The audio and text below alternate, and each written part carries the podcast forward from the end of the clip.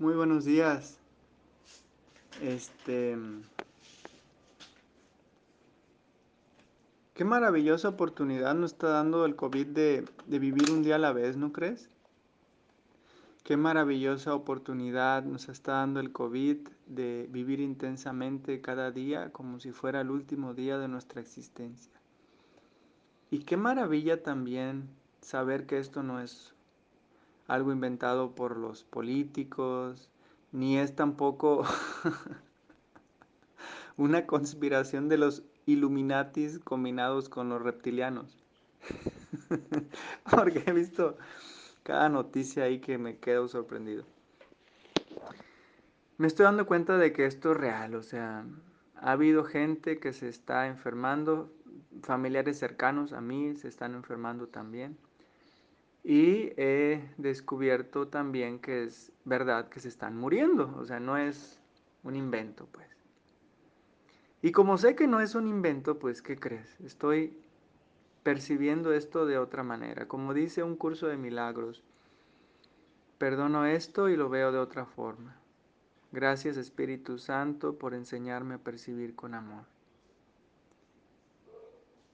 En mi experiencia, el COVID viene siendo como un recordatorio, un recordatorio constante de elegir paz en lugar de eso, de elegir la mente recta en lugar de la mente loca, que se la pasa en lo que pasó y lo que podría pasar.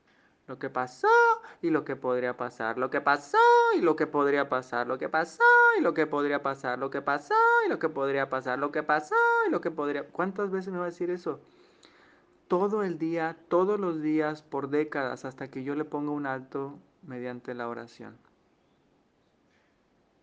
Hoy en la mañana, y esto lo he dicho ya muchísimas veces en la escuela de la rendición, Muchas veces me he distraído, pero muchas veces he vuelto al camino. Y el camino es primero mi paz y después lo demás.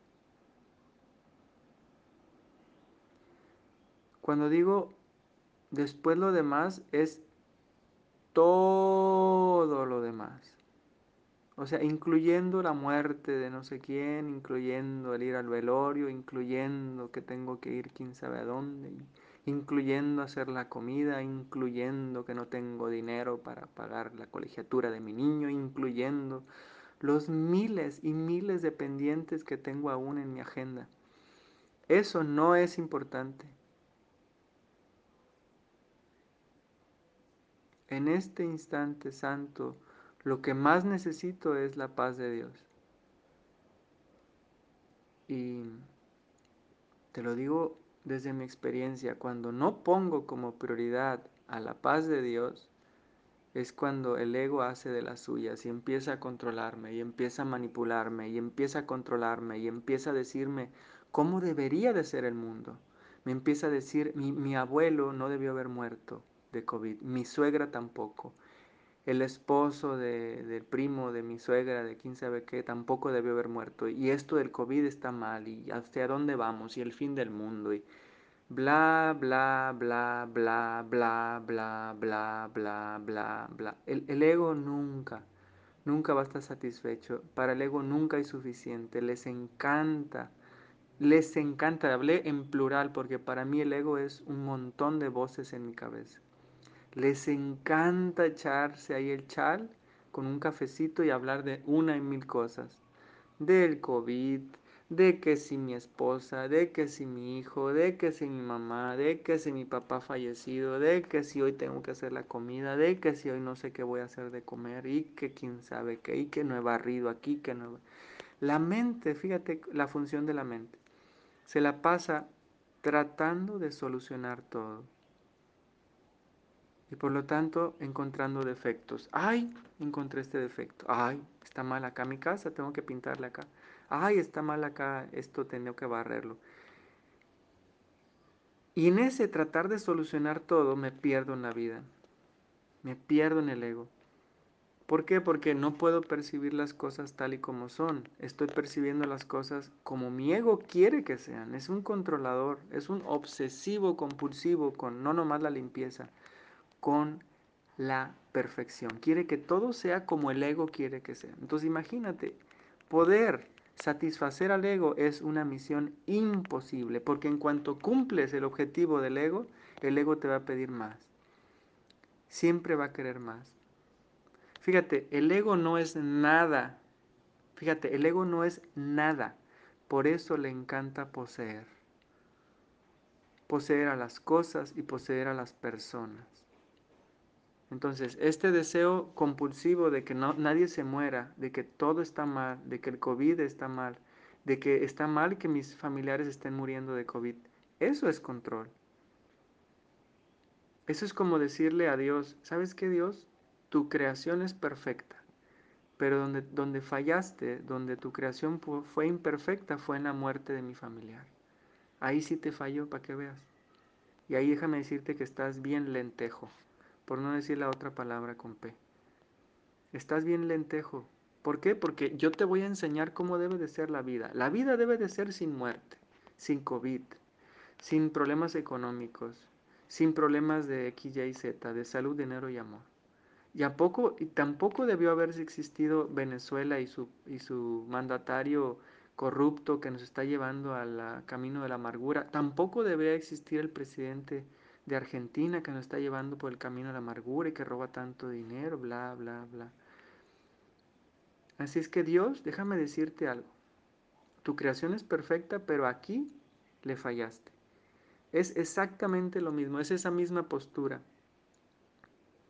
Entonces, ¿cómo se aquieta la mente? ¿Cómo silencio la mente? Pidiendo ayuda. Esa es la única forma. ¿Cómo puedo yo aquietar la, la mente? ¿A quién? Yo he pedido ayuda a mis maestros y shayas. Cuando ellos se ofrecieron a ayudarme en cualquier momento, a cualquier hora, yo les tomé la palabra y, en una ocasión, fíjate lo que... Esta es una experiencia bonita que compartirles.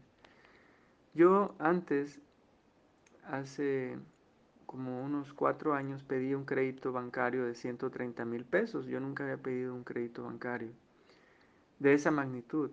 Lo máximo que había pedido eran 10 mil pesos. me, traumé la vez que saqué 10 mil pesos. Pero esta de 130 mil me empezó a, a, gobernar mi mente porque dentro de mi programa no estaba pedir créditos porque mi mamá y mi papá nunca sacaron créditos y me decían que los créditos son del diablo y que no conviene. Cosas así. Entonces cuando saqué el crédito yo estaba vuelto loco, no podía dormir, no podía ascender, no podía meditar, no podía hacer oración. ¿Y qué crees? Hice lo único que estaba en mi poder, pedir ayuda, porque es lo único que el ego no puede hacer. Le llamo a mi maestra Prema y le digo, Prema, así están las cosas, no puedo meditar por más que quiero ascender, está en mi mente el problema que tengo de, monetario, estoy pensando constantemente que la regué haber sacado ese crédito, debí haber encontrado el dinero de otra manera, de contado o ahorrado, no sé, o vendido algo, y aparte mi ego me está diciendo que no voy a poder pagarlo, faltan cinco años, pero siento que, que a veces no puedo cumplir con la cuota quincenal, bla, bla, bla, bla, lo que pasó y lo que podría pasar. ¿Sabes qué me dijo mi maestra? Mi maestra me dijo esto. Neto, ¿sabías que la fe mueve montañas? Le dije, sí, por supuesto, es una frase de la Biblia muy famosa, por cierto, es de Jesús, ¿no? Sí, es una frase que dijo Jesús, la fe mueve montañas. Pero lo que no te dice la Biblia es que el miedo también. Eres un ser poderosísimo, tanto para con el amor como para con el miedo.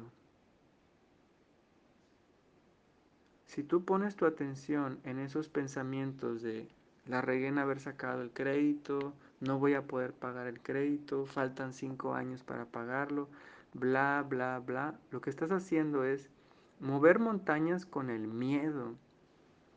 Estás haciendo una oración, sí, pero se llama oración del miedo. Cambia tu enfoque, cambia tu atención y pon tu atención unidireccional, una fe unidireccional en el, en el amor, en la verdad. Y, y, ve qué sucede. O sea, en lugar de estar meditando, disque meditando, poniendo tu atención 100% en el ego, y diciéndote a ti mismo que estás meditando, eso es una mentira. Estás 100% pensando que no vas a poder pagar tu deuda, que no debiste haber sacado el crédito. Entonces, eso no es meditar. Eso es estar pensando en, tus, en tu futuro fracaso. Estás planeando tu futuro fracaso.